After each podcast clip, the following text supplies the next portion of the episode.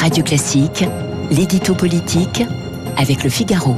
Laurent Alexandre est avec nous dans quelques minutes, mais avant cela, l'édito politique. Bonjour Guillaume Tabar. Bonjour Dimitri. On vote dans cinq jours le premier tour des régionales et on entend parler déjà de remaniement, voire de changement de gouvernement.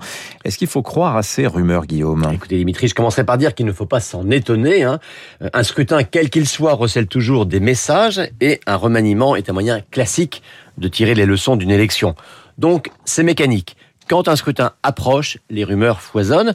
Mais vous noterez aussi qu'en général, elles ont en commun de refléter davantage les souhaits ou les calculs des uns et des autres que les véritables intentions du président de la République qui, par définition, est seul à connaître ses intentions et, à l'arrivée, le seul à décider. Bon, en cas de victoire du Rassemblement national dans une ou plusieurs régions, hein, c'est tout à fait probable, possible, en tout cas, encore les sondages. Est-ce que ça n'obligerait pas Emmanuel Macron à prendre une initiative forte, donc à changer de Premier ministre? Ben, C'est effectivement sur cette question du Rassemblement national que se fondent les scénarios qui circulent en ce moment.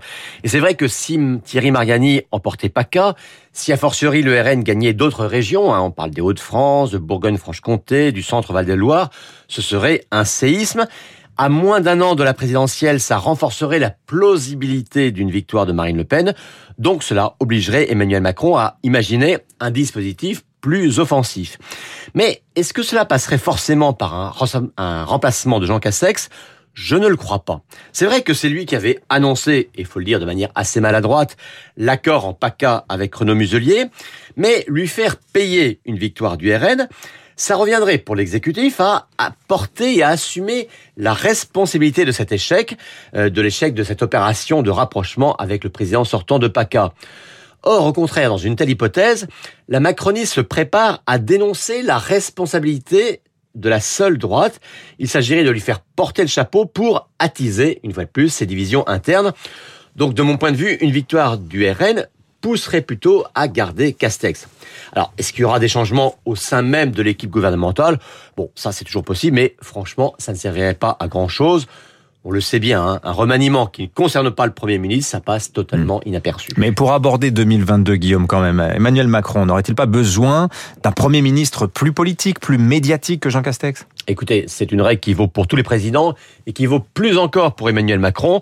Celui qui décide de tout, c'est lui, et le chef du gouvernement n'est finalement qu'un intendant. Donc ce qu'attend le chef de l'État de son Premier ministre, c'est qu'il ne le tire pas vers le bas par son impopularité, mais c'est aussi qu'il ne lui fasse pas d'ombre. On se souvient, hein, François Fillon, Manuel Valls, Édouard Philippe ont tous les trois été plus populaires que Nicolas Sarkozy, François Hollande ou Emmanuel Macron. Et ça, le président, un président finit toujours par en prendre ombrage et les relations au sein du couple exécutif finissent ainsi par se dégrader.